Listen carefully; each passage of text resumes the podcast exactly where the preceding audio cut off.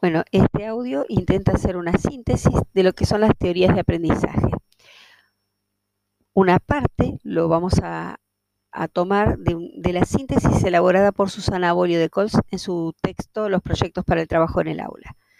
Ella aborda hasta determinada época, por lo tanto, a continuación le agregaremos con bibliografía más reciente. Lo primero que tenemos que decir es que hasta avanzado el siglo XX no se hablaba de teorías de aprendizaje. Pero entonces vamos a hacer un corte. Primero vamos a hablar hasta qué ocurría hasta principios del siglo XX y luego iremos continuando. Hasta principios del siglo XX estábamos, digamos, regidos por lo que se llamaba la escuela tradicional.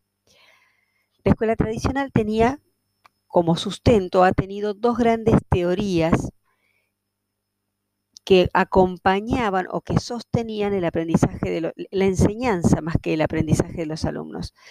Y estas eran la teoría sensual empirista y la teoría de las facultades.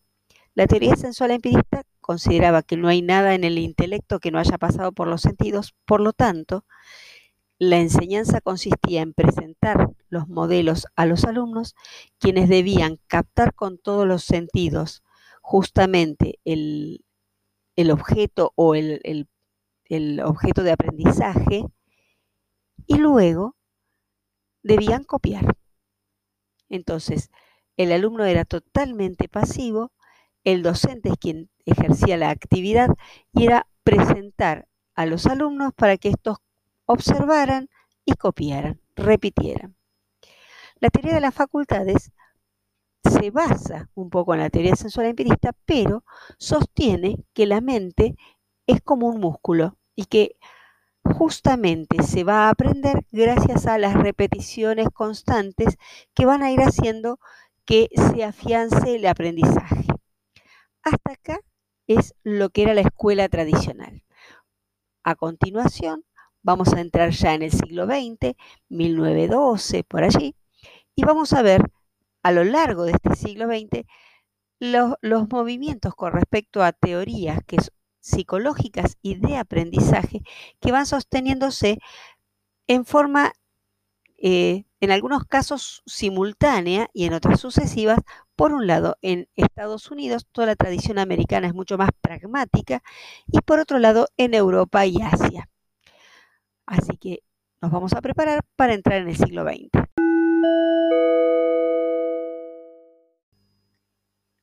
Bueno, ya estamos en comienzos del siglo XX, 1912, y tenemos que hablar de Estados Unidos y el conductismo. En realidad, antes de hablar del conductismo, tendríamos que hablar de teorías asociacionistas, es decir, las teorías que relacionan una causa con un efecto, un estímulo con una respuesta. ¿Por qué hablo de teorías asociacionistas? Porque en realidad hubo muchas teorías que no llegaron a lograr un cuerpo teórico sólido. Por lo tanto, el conductismo es una de ellas. Tienen ciertos elementos, todas estas teorías asociacionistas tienen algunos elementos en común y muchos otros que los diferencian entre sí. Pero podemos decir que dentro de estas teorías asociacionistas y el conductismo como teoría, todavía no se hablaba de teoría de aprendizaje, pero como teoría psicológica, decimos que hay un estímulo y una respuesta, que entonces el docente busca generar estímulos para generar para que el alumno dé la respuesta que el docente considera oportuna. No se sabe, no se entiende qué es lo que pasa dentro de la mente. La mente es vista como una caja negra, como las cajas negras de los aviones. No se sabe cuál es el procesamiento que hace la mente para llegar a, dar la respuesta. Solamente se sabe o se busca generar un estímulo o promover un estímulo para generar esta respuesta.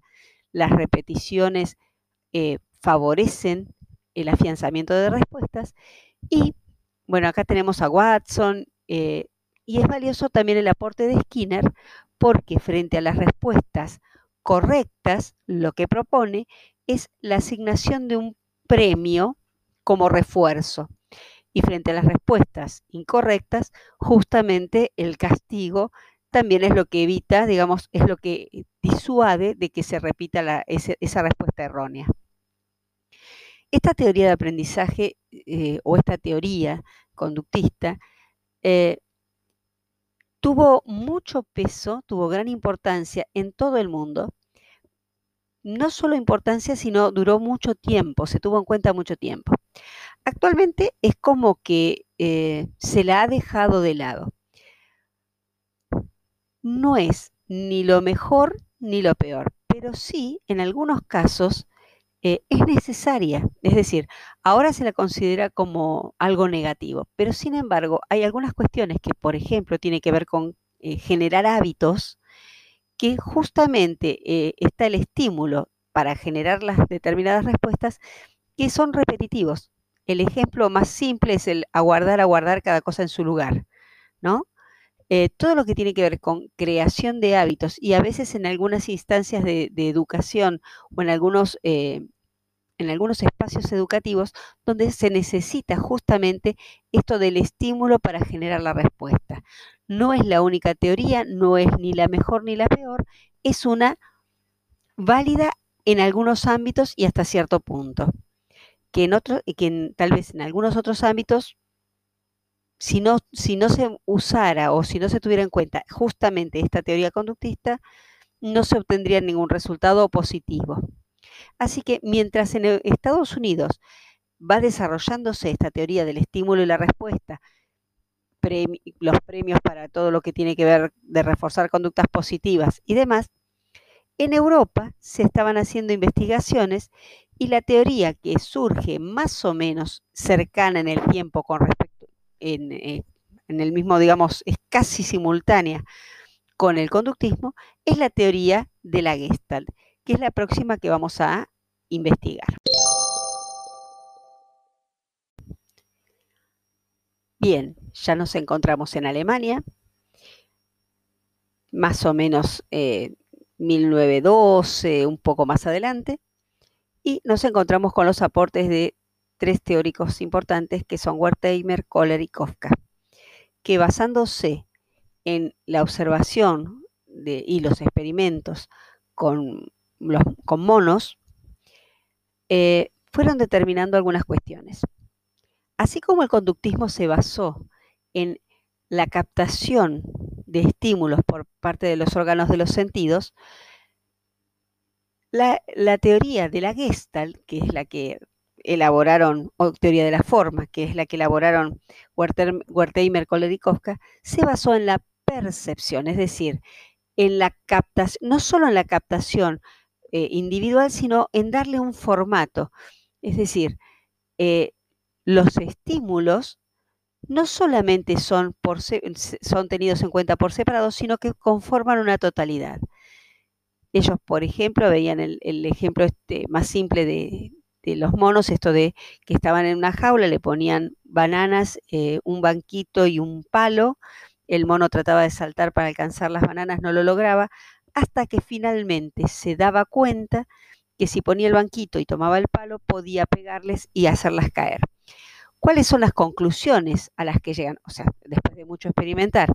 Justamente la percepción tiene que ver con la organización de la captación por parte de los órganos de los sentidos, con la captación, con la organización de las sensaciones. Entonces llegan a la conclusión de que lo que captamos las personas para resolver situaciones problemáticas es la totalidad.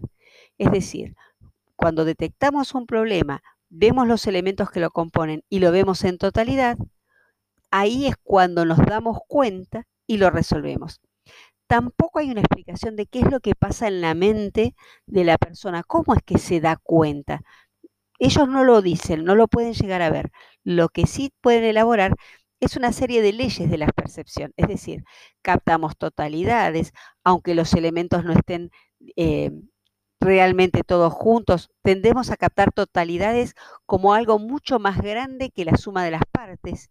Y este darse cuenta lo llaman insight, resolución súbita aunque no se sabe cómo es que se llega a este insight.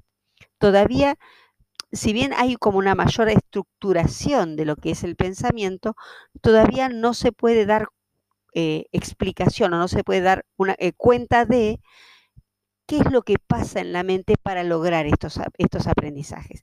Pero gran parte de, nuestros de, nuestro, de nuestra enseñanza o en determinada época de enseñanza, todo lo que tenía que ver con los métodos globales, por ejemplo, en la lectura, tienen que ver con esto de la captación de totalidades. El famoso María amasa la masa. Eh, mi mamá me ama. Esto de captar la totalidad e ir viendo cuáles son las relaciones entre uno y otro. Entonces tenemos conductismo, sensaciones, estímulo-respuesta, Estados Unidos, Watson, Skinner, entre otros. Gestalt, Alemania, en la misma época, Wertheimer, Kohler y Kafka, percepción, captación de totalidades para poder comprender o para poder darse cuenta de golpe y resolver situaciones problemáticas. Vamos a dar inicio ahora, vamos a hacer una pausa y vamos a dar inicio a lo que es las dos grandes teorías que sostienen eh, en gran parte todo lo que es nuestro sistema educativo. Los aportes de Piaget y de Vygotsky.